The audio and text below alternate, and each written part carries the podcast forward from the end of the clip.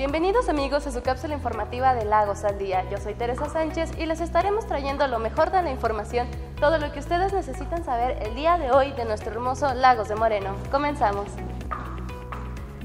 Comenzamos con la construcción del nuevo gobierno. El pasado jueves, el alcalde de Cutli Gómez tomó protesta como el primer presidente municipal electo en un periodo inmediato en la ciudad, gracias a la confianza de las y los laguenses.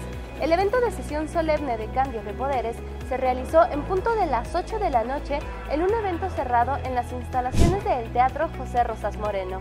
La sesión y actividades de la toma de protesta fueron transmitidas en vivo a través de la página del Gobierno Municipal de Lagos de Moreno. En punto de las 12 de la noche, el alcalde Tecutli Gómez tomó protesta en su nuevo cargo para dar inicio al nuevo gobierno y dar continuidad en la reconstrucción de Lagos de Moreno.